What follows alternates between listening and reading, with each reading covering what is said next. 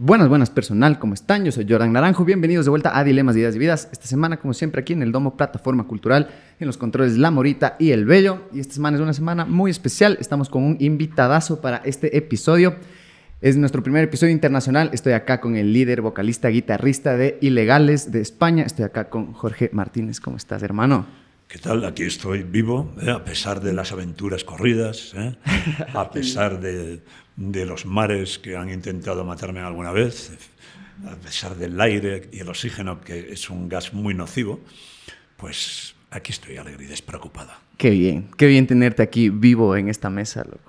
Qué bacán, hermoso conocerte. Has estado viajando full, has llegado y has empezado a viajar en la carretera haciendo medios. ¿Cómo ah, estás un poco ronco también por eso? Tengo que tener cuidado con la voz si quiero cubrir con, con solvencia el concierto de este sábado.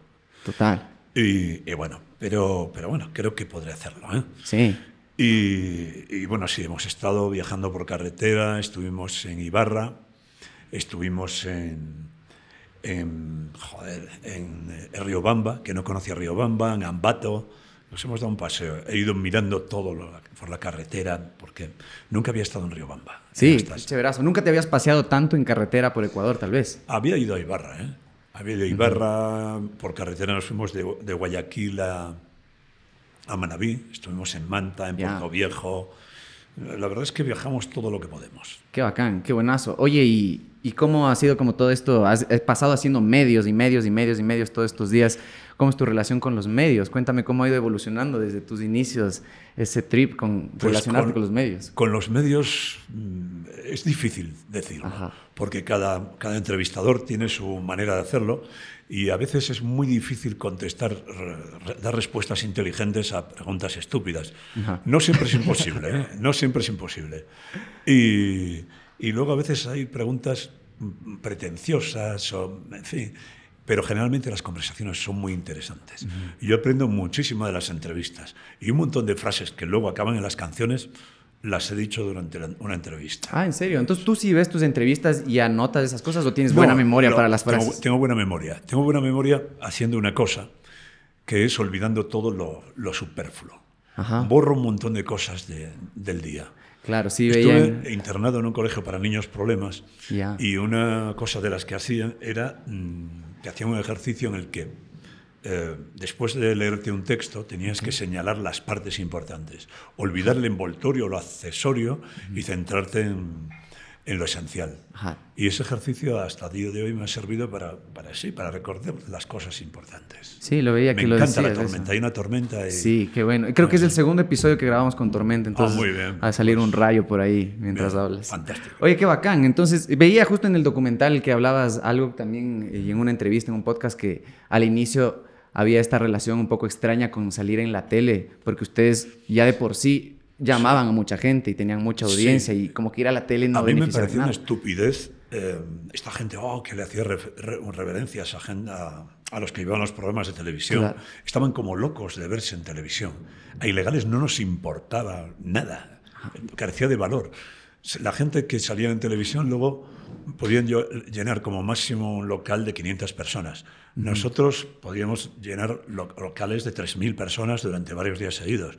Era una estupidez salir en la televisión. Claro. Además, en la televisión tenían un sonido repulsivo. O sea, lo hacían muy mal los técnicos.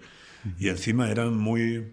muy como, como, si lo supiesen todo. No te dejaban tocar nada cuando teníamos muchos más conocimientos que ellos, porque habíamos abandonado la universidad precisamente para adquirir ese tipo de conocimiento.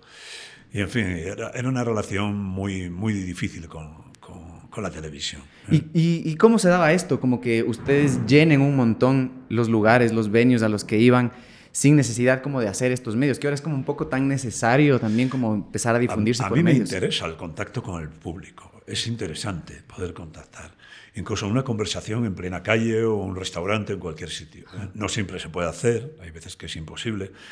Y, y bueno, mm, no puedo sustraerme a ese encanto de, de, de una conversación con, con, cualquier interlocutor válido.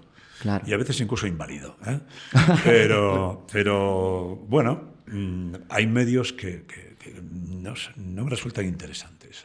Claro. A veces te encuentras con cosas que, que bueno, tienes que ves que tienen buena intención, uh -huh. intentas proporcionarles mmm, la información más valiosa posible, a sabiendas de que es posible que no puedan digerirla. ¿eh? Claro.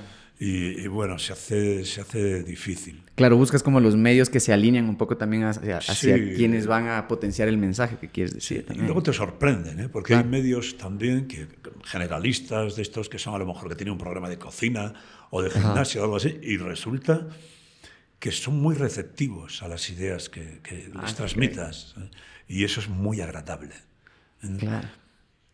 Joder, cualquiera de nosotros, yo si no hubiese tenido la oportunidad de leer un montón de, de apropiarme la, la biblioteca de varios ejemplares de mi abuelo o de, o de mi padre o de tal, probablemente estaría en las mismas condiciones que ellos. ¿eh?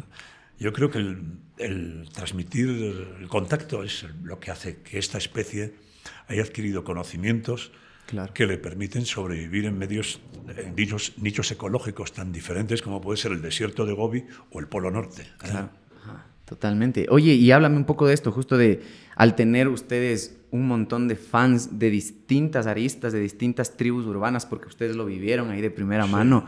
Es una locura, una locura que converja todas esas tribus urbanas por ilegales.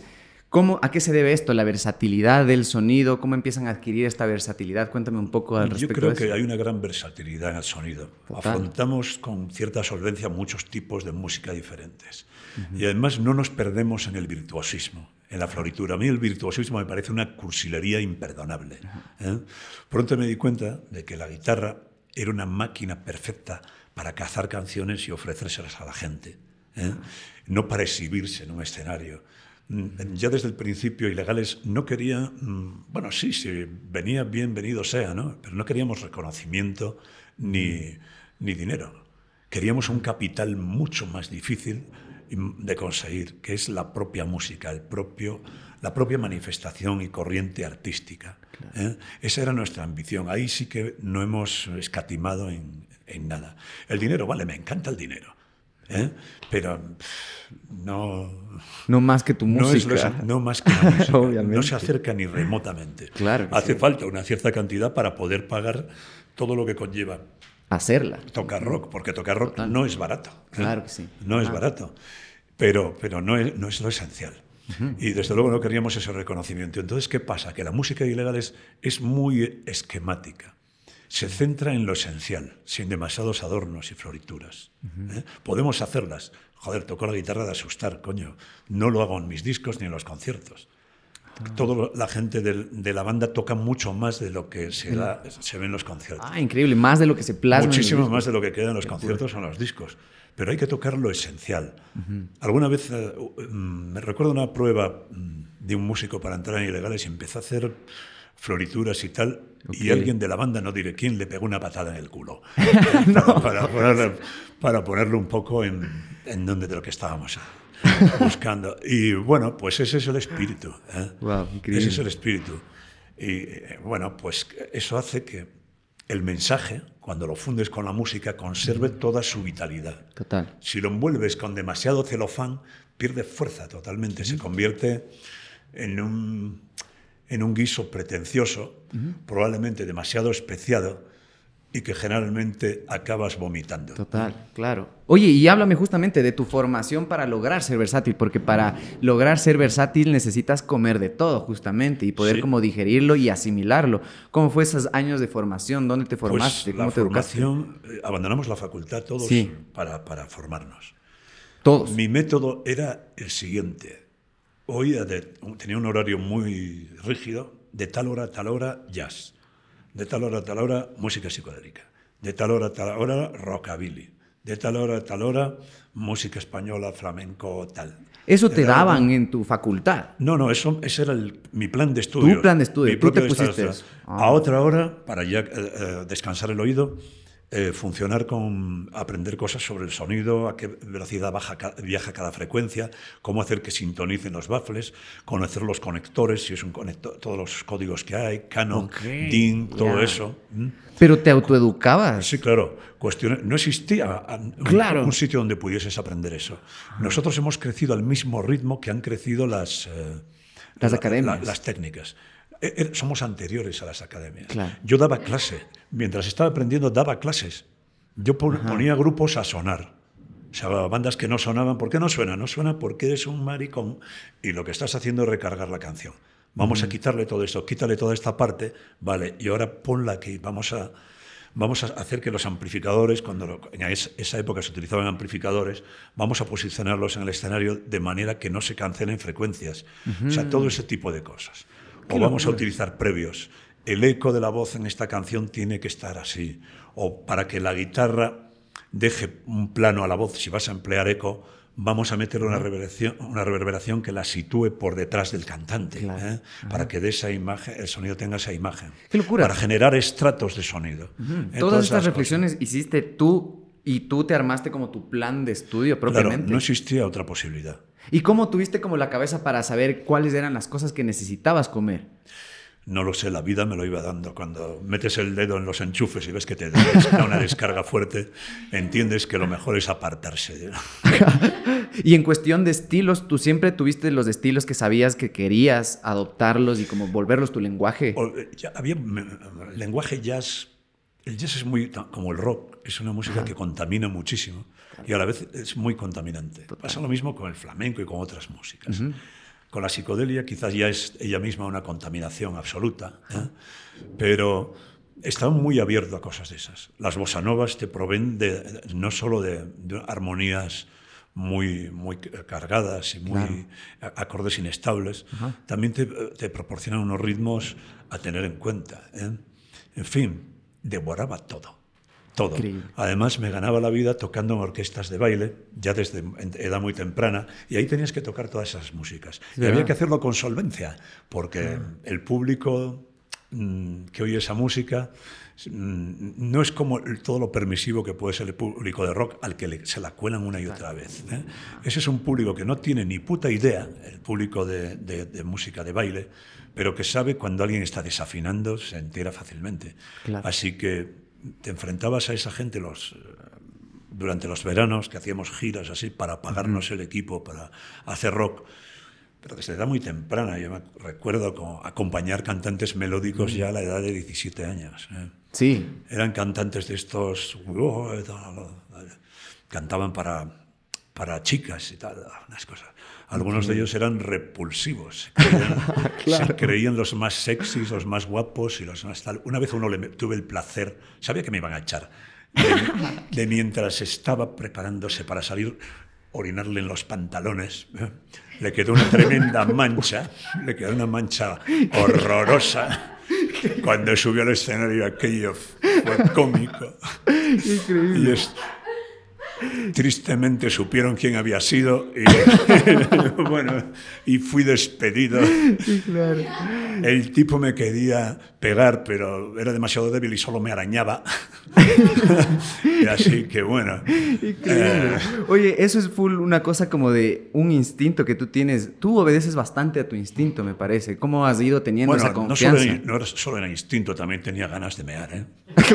es parte instintiva, Era también una cuestión de incontinencia. una necesidad humana. Oye, cuéntame un poco, justamente hablando del lenguaje que empezabas a adquirir con todos estos estilos, ¿cómo tú los empezaste a volcar hacia el sonido que tú querías? ¿Cómo empezaste a utilizar estos recursos para favor tuyo?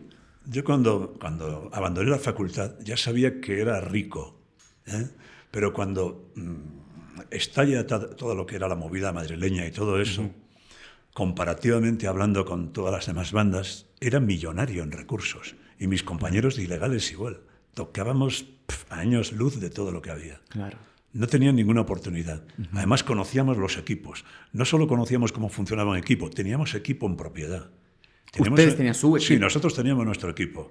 Los fines de semana, generalmente el jueves, comprábamos un montón de anfetaminas o si no íbamos a alguna farmacia y nos hacíamos con ellas de, manera poco ortodoxa.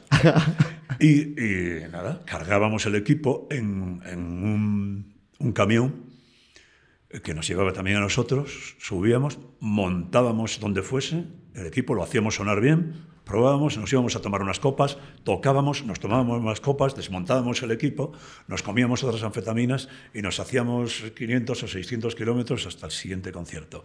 Volvíamos a, cargar el, camión, en fin, eso explica que llegó un momento en que yo al hacer los bending, al estirar, para conseguir las notas, desafinaba. Desafinaba siempre y tal. Y digo, bueno, ¿qué me pasa? Por cansancio de cargar cosas. no era cansancio, era que bueno, fui a un médico, me dijeron, vete a tal médico, en ese momento ya teníamos cierta relevancia, ya, a un médico que, al que iba la gente de música clásica. Entonces el tío me dice, quítese usted la camisa. Y que la camisa ni que leches, yo lo que tengo es un problema, las manos. No, no, el médico soy yo, quítese la camisa. Oiga, mire, los brazos, quítese la camisa, coño. Bueno, me quito la camisa, el tío me mira así, se queda mirando y me dice, parece usted Popeye.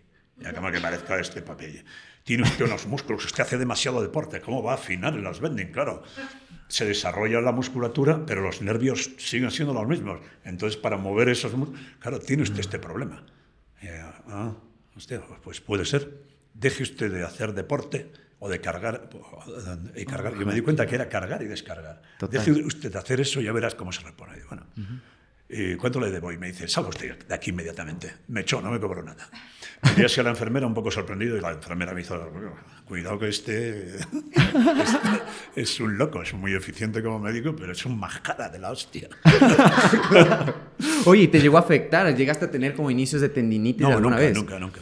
Dejé de cargar y cargar, eh, descargar el camión y tal, y empecé poco a poco. Lo dejé de hacer poco a poco, porque a, mí, no sé, era un ejercicio al que estabas tan acostumbrado y que te hacía, te relajaba después de la tensión de los conciertos y, te, y, después de la tensión de un viaje, por cargar y hacer sonar. No sé. ¿Te relajaba cargar tus propios equipos? Sí, porque si no, mm, corría el riesgo de irme a la barra, tomarme unas copas y acabar a hostias con cualquiera. Entonces era mucho mejor. Háblame de eso, justo. Tú me decías esto, como que descargaban anfetas, echaban copas, descargaban, iban, viajaban en anfetas. ¿Cómo logran tener como justamente esa responsabilidad? Mucha gente cree que a uno bajo sustancias o bajo trago a veces no puede ser responsable y está echado justamente Bueno, la como anfetamina, como bien saben los médicos que han terminado y muchos universitarios que han terminado sus estudios gracias a las anfetaminas, funcionan muy bien, siempre que... sea la anfetamina adecuada y siempre que utilices las dosis adecuadas. ¿eh? Las drogas, las anfetaminas, todo son como un crédito que pides al cuerpo. ¿eh? Tú pides un crédito te lo da Luego lo que no puedes hacer, lo que es una estupidez, es pedir un crédito para pagar otro, que es lo que hace la gente que se engancha a estas cosas. Estas cosas son para usarlas, no para que te usen a ti. De hecho, bueno, están, en muchos países están permitidos ciertos tipos de anfetamina, tristemente en España no. Mm. Porque el sulfato de destranfetamina, eso funciona muy bien, siempre que lo utilices en las dosis adecuadas. Es que es una locura, como la humanidad se ha desarrollado, y quien no lo crea es un ingenuo, se ha desarrollado a través de las sustancias también. El humano ha crecido. Sí, todo, y, los virus. ¿eh? Afortunadamente no nos ha pasado como al pulpo, que un virus hace millones de años le hizo tener ocho patas y a partir de la cabeza. ¿eh? Sería muy incómodo ir arrastrando la huevada por todo el... Sería doloroso. Por eso probablemente el pulpo es un animal acuático, porque ahí puede flotar y no se va pegando contra con toda la, autopista y todas las piedras de los caminos. Qué increíble. Oye, háblame un poco de... Veía en una entrevista que hablabas de el rol de cada uno, lo que justo me decías, cada uno entendía su rol en la música, no necesariamente tenían que votar todo lo que tenían para lo que necesitaban hacer, sino como hmm. más bien racionar lo que, lo que tienen que hacer. ¿Cómo empezó esa reflexión? ¿Por escucharse ustedes mismos o ver a otras bandas? Mm, bueno, se veían bandas muy recargadas. Recordemos que en los años 70 estábamos inmersos en el rock sinfónico, donde se tocaban cosas que podían tener valor, pero se recargaban de tal manera que se convertían en una cursilería insufrible. ¿eh? Una exhibición por la exhibición, sin decir nada, vacua, aquello era totalmente, era como un bocadillo relleno de nada, o sea, no, eh, no sé. y, claro, cuando ves eso, yo estaba tocando en bandas en las que, se, que acabaron degenerando en esa música. Empezaron a ponerse pantalones de raso, muy apretados, también el look era muy incómodo porque te apretaban las genitales de manera exagerada. ¿eh?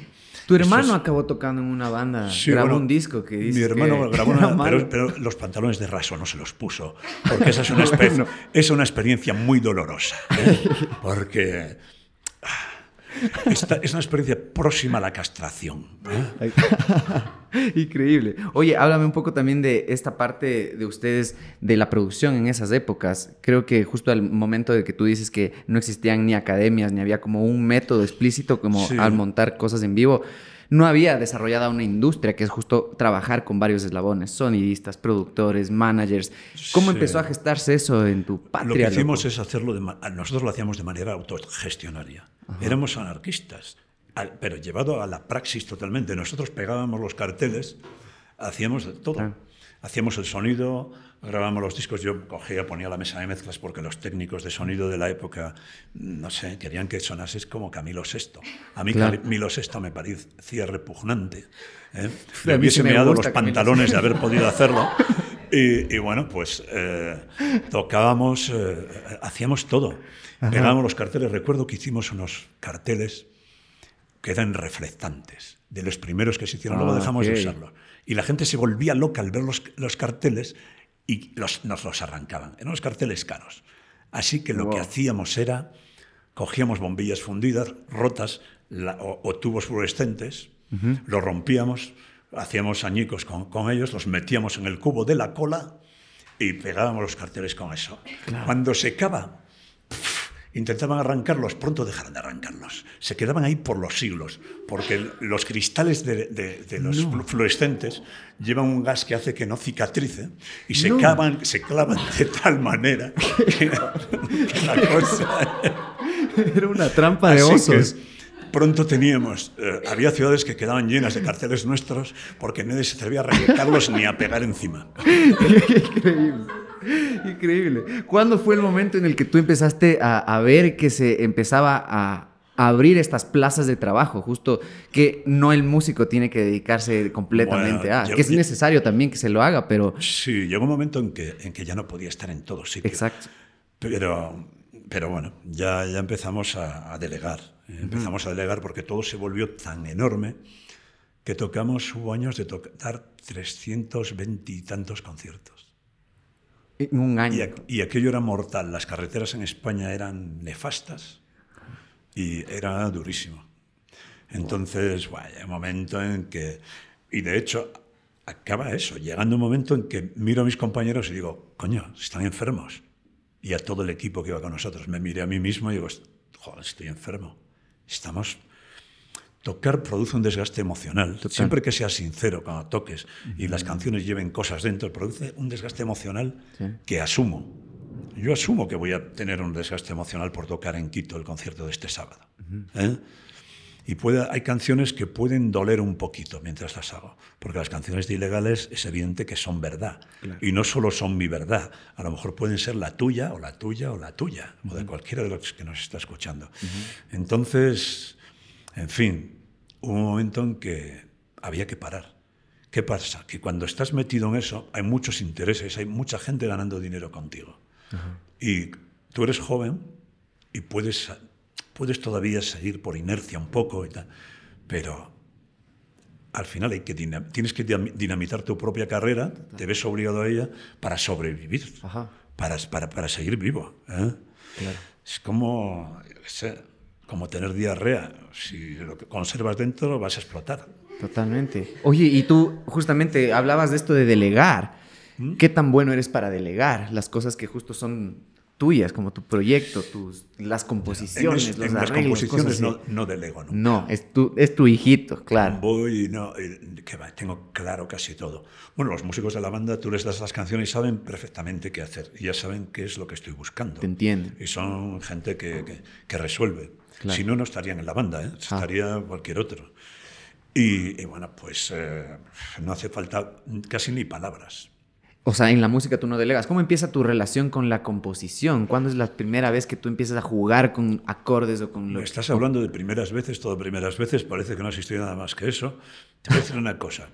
Mi primer- mis primeras canciones las empecé a hacer cuando yo tenía cuatro años. Cuatro años. Eran canciones ofensivas dedicadas a mi hermana Carmen, que era una cretina.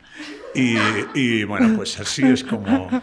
Así como entras esa- al punk. Todavía le silbas una de esas melodías a mi hermana Carmen, que ahora tiene sesenta y tantos años, y se pone furiosa de manera inmediata. O sea que soy un gran compositor desde de edad muy, muy temprana. Es que sabes qué me parece interesante con esto de, de que seas justamente un poco quisquilloso con tus composiciones, que lo tengas súper claro. el nuevo disco, el que justamente estás girando, que es colaboraciones con todo mundo y en todo un, cada uno de los tracks es con distintos. Yo creo que la apuesta de este La lucha por la vida es realmente generosa. Te, lo voy a, te voy a decir por qué. Generalmente, y lo que aconsejan todas las discográficas, managers, etcétera, es que toques las canciones más populares con unos invitados lo más famosos posibles. Esa es una receta que comercialmente funciona muy bien. Bien, pues me parece, me parece una receta repulsiva me parece no entregar nada bueno a, nuevo a, la gente, entregar algo muy poco valioso. ¿eh? Así que hemos hecho lo contrario. Lo que hicimos fue un montón de canciones nuevas y, algunas muy poco rodadas, y solo hay una canción antigua que, a la que no habíamos dado el toque perfecto que queríamos dar, que es la que canta Enrique Bumbur y Ángeles Terminador, una canción escrita en 1978-79. ¿eh? pero el resto son cosas totalmente nuevas. Me las podía haber ahorrado, como bien me han, me han aconsejado, para tener preparado un disco siguiente a este. Pero me parecía ser un roñoso y un tacaño. Y yo soy un tío rumboso ¿eh? y generoso. Lo sabe bien el montón de gente que se pegan a mí cuando tomo copas. Oye, increíble poder, justamente hablando de esto, de delegar, como poner la letra y hacer que alguien más lo cante. ¿Cómo hiciste este ejercicio para elegir quién pues cante tus propias letras? Pues lo hice de la siguiente manera. En vez de elegir a quien me apetecía, yo puedo equivocarme, pero las canciones no se equivocan. Cogimos 16 canciones y ellas eligieron a quién iba a cantar. Si tienes una canción que es un tango rock, ¿a quién vas a llamar? Andrés Calamaro. Hola Andrés, sí, claro, ya sabes, ¿eh? perfectamente. Si quieres, eh, tienes una canción en la que, en la que eh, de Tecnopunk. Joder, pues digo, vamos a apostar por Dani Martín. Dani Martín es un cantante que estaba en el canto del loco, de estos que gustan a las chicas, de tal, pero escribe, yo ya había advertido que es capaz de muchas otras cosas. Y yo no conocía de nada a Dani Martín, pero le llamé y estuvo encantado en acceder. El público se puso muy en contra nuestra, ¿Cómo antes de oír la canción. Todo el mundo en contra. Cuando se edita la, canción, aparece ya en las, en las plataformas, se tienen que meter la lengua en el culo porque la canción suena tremenda. ¿eh? Suena tremenda. Y Dani Martín ha hecho un gran trabajo. De hecho, entró al estudio y salió con la camiseta empapada. ¿eh? A pesar del aire acondicionado. Increíble. ¿Cómo... Un aire acondicionado, tengo que decir, feroz. Oye, háblame un poco justo de esto, de tu proceso como de composición. ¿Cómo ha ido mutando en todos estos años que has estado con Ilegales? Yo creo que he pasado de, la canción Telegrama a cosas un poco más elaboradas. He regresado más bien a como componía en una etapa más joven. Claro. ¿Por qué razón? Mira, es pasa natural con la, con la, evolución de cualquiera de nosotros, tú cuando empiezas a cuando empiezas a tener convicciones, tus convicciones aún no lo son en absoluto. Son convicciones, pero no estás muy fijo, no lo tienes muy claro. Luego llega un momento de, con cierta madurez en que las convicciones se hacen firmes, inamovibles y te mantienes muy en tu sitio. Pero con los años te acabas volviendo muy crítico y empiezas a criticar tus propias. Claro. Empiezas a, a, verlo todo, entiendes lo inestable que es el mundo. ¿eh? Y uno mismo. Y te pareces, te pareces mucho a aquel que habías sido. Por eso las canciones de Ilegales han dado un círculo, han trazado un círculo completo. O sea, quizá soy más joven ahora que viejo fui antes. ¿eh? Increíble. Vea, justo lo que me estabas diciendo del nuevo disco, que hay canciones que no estaban tan rodadas. Eh, justamente la que canta eh, Enrique Bumburi, la editaron tres veces, ¿no? Sí, sí, es una canción que, a la que no conseguimos dar la forma definitiva y esta vez, pues sí. Yo creo que es la, forma, la forma definitiva, creo que está muy bien. Las tres están bien, las tres versiones vale la pena escucharlas. Claro. ¿Cómo, cómo llegas tú a, cachar que ya está terminado un tema? ¿Tienes validaciones externas o es netamente el seguir tu instinto? Es, es, instintivo. Hay cosas, a veces tienes que, la canción tiene que ser de estilo impresionista, sin demasiados detalles, dejar que la canción se forme en el cerebro del que escucha. Que se proyecte. Esa es la manera. Tienes que dejarla indeterminada para no coartar las, la interpretación del oyente. Para que esté viva hay que hacerlo así. Y en otras no, porque pueden dar lugar a confusión. Entonces esas hay que terminarlas muy bien, tiene que ser muy nítido lo que proyectas. Increíble. Háblame de tu espacio de composición. ¿Cuál es tu espacio? ¿Tienes varios espacios?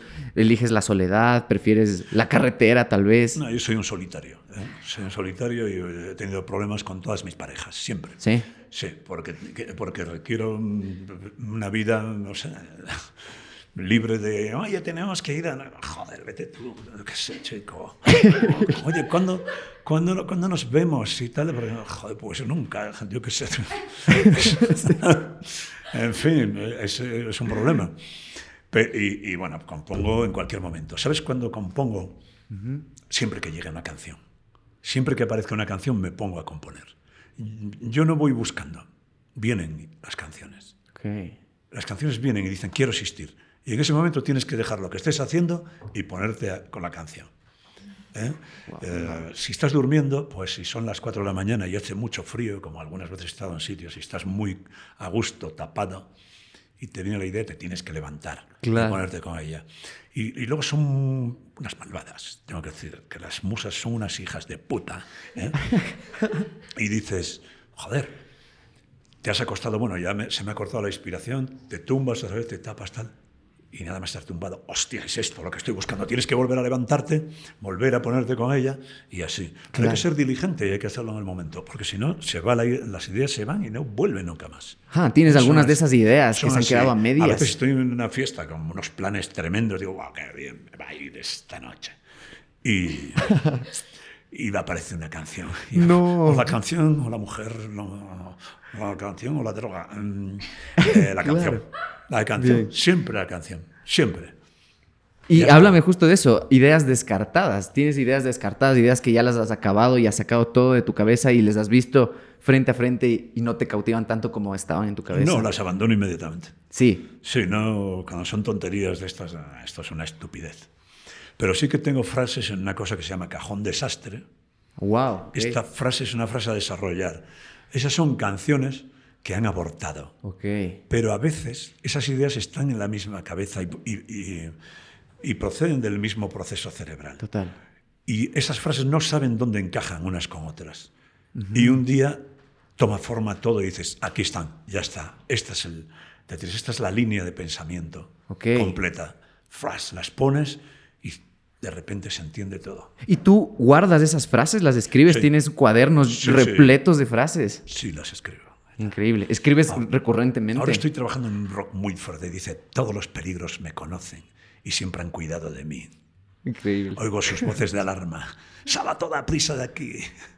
Y bueno, va diciendo cosas y acaba diciendo, Satanás, Satanás, pongo una copa más. Increíble. es así. Increíble. ¿Qué tan perfeccionista te consideras tú? Mm, quiero que las cosas suenen. No hay que, no hay que acabarlas demasiado. ¿eh? Hay que a veces... Ah. Pero sin, sin, adornos, sin demasiados adornos. Puede llevar una pequeña cosa aquí, a, cosas que aporten a la canción. Generalmente se llenan tanto, porque a lo mejor hay miembros en el grupo que si no tendrían que estar rascándose los huevos, ¿eh? y claro, se les da sitio y lo que hacen es hacer su aportación, que lo que hace es dañar la canción. A veces hay cosas que ha costado muchísimo grabar ¿eh? y que a la hora de mezclar la canción digo, fuera. Oh, está costado muchísimo grabar, pues me da lo mismo. Fuera. No hace nada, no está aportando nada. Está mm, distrayendo de la idea. Hay que eliminarlo. ¿Y cómo has logrado llegar a este punto en el que la gente básicamente no se enoja por tu comentario, cachas, sino que te sigue y sabe que tu visión es la visión que tienen que seguir para que logren lo que tú estás imaginando en la cabeza. ¿Cómo has las llegado palabras que llevan las canciones de ilegales o la manera de expresarme, puedo, utilizar cualquier tipo de palabra. ¿eh? No soy de los que abusa de escupitajos. ¿eh? Cuando, cuando tu discurso está lleno de escupitajos, pierde credibilidad y pierde nitidez. Ahora, cuando hay que utilizar un escupitajo, hay que, hay que hacerlo con solvencia, bien. No, no, no, pero no, hay gente que se prodiga en, palabras malsonantes o lo que sea para llamar la atención. No es mi caso.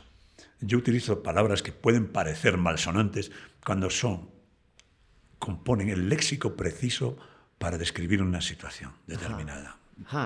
Esa, esa es la manera. Totalmente. Yo creo que esa es una forma de, de- de- de lucidez. ¿eh? Las palabras son para usarlas, todas, todas. Pero claro, si incluso hay gente que utiliza palabras muy malsonantes y suena cursi. Es cursi, es una mediocridad débil.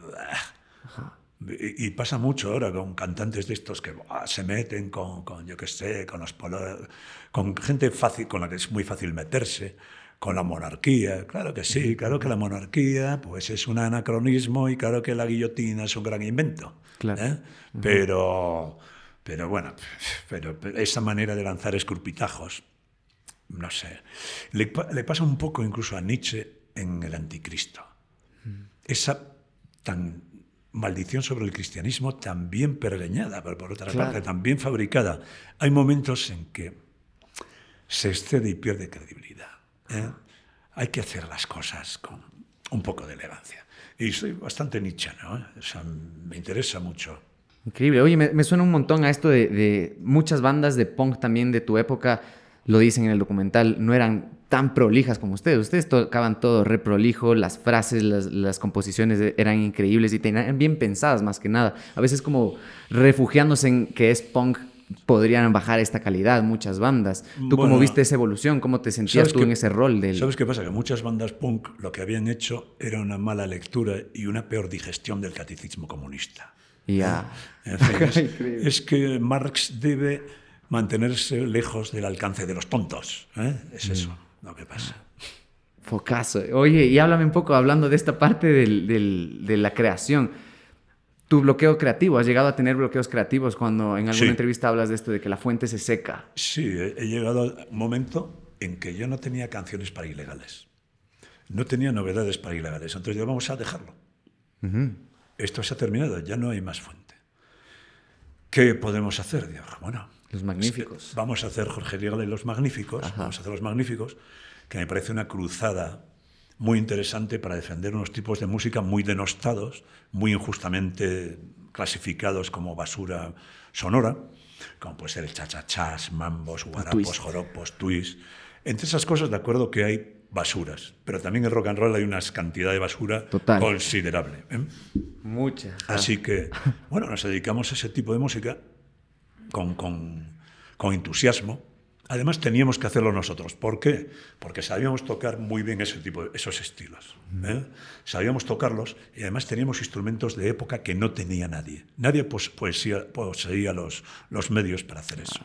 Así que éramos los elegidos, teníamos que hacerlo. Nos pusimos y grabamos unos discos que están francamente bien. Ahí están esos discos. ¿Qué pasó luego? Que se, se me secó la fuente de, De los hacer ese magníficos. tipo de los magníficos y empiezan a aparecer canciones para ilegales.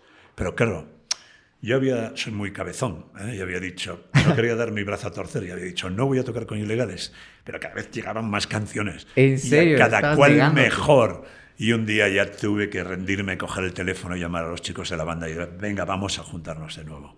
Qué locura. O sea, tú estabas negándote a Sí. reunirte con ilegales y a seguir Sí, componiendo. sí, sí, sí, pero no tuve más remedio. Las canciones son las que mandan. ¿eh? Claro, son así, son muy, autoritarias, muy autoritarias. ¿eh? Increíble.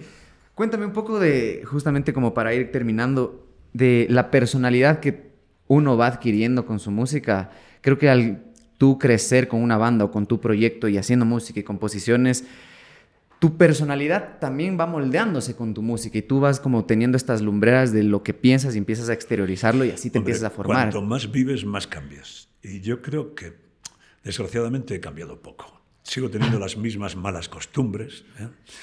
Y, y- y caigo en ellas con demasiada facilidad. Mira, ahora estoy- iba a no beber vino porque la voz tal y estoy entusiasmado con el vino. Oye, vaya vino más cojonudo, voy a echarme otra. Ponte un poco más, por favor. Ah, bueno, a ti, por Muchas supuesto. gracias. Tú sí que te lo puedes permitir. Salud. Bueno, vamos a echar un traguito. Este sí está bueno, Mundi. Y, y bueno, y, y vamos a ir a la siguiente entrevista y esas cosas. Yo creo que ha sido una entrevista interesante esta. ¿eh? Si quieres alguna cosa más, vamos a por ella. ¿eh? Sí, sí, sí. Justamente con esto quería acabar, hablando de la personalidad. ¿Tú crees que en algún punto te subiste a algún personaje o lo divides con Jorge Martínez, Jorge Ilegal? No. ¿Crees que te potencia de alguna No, manera? Porque yo desprecio totalmente el culto a la personalidad. Lo importante es la obra. La personalidad importa un carajo. Jorge Martínez no importa. Importa la su obra. importa la obra con ilegales. Ilegales no importan nada, lo que importa es su obra. ¿eh? Y la obra es realmente valiosa, creo que hemos sido generosos, hemos volcado nuestra vida ahí y hemos dedicado gran parte de ella a producir eso. Y, eso no está ahí para no ser tocado. Yo creo que los, hay grupos que ya se están apoderando de, bien de canciones completas o de algunos elementos ¿eh? y han aprendido cosas a partir de ilegales. Total. Y está muy bien que utilicen esos, esos escombros para generar nuevas obras. Todo viene de algo. La creación no existe. Eso de creadores de las entidades de gestión, como la Sociedad General de Autores o tal, no hay nadie, no hay creadores. Todo viene de algo anterior. ¿eh? La arquitectura actual sería imposible sin, sin los arquitectos griegos de hace miles de años. Son ¿eh? asimilaciones de lenguaje. Todos estamos usando eso y cambiando y dándole un nuevo signo y una nueva...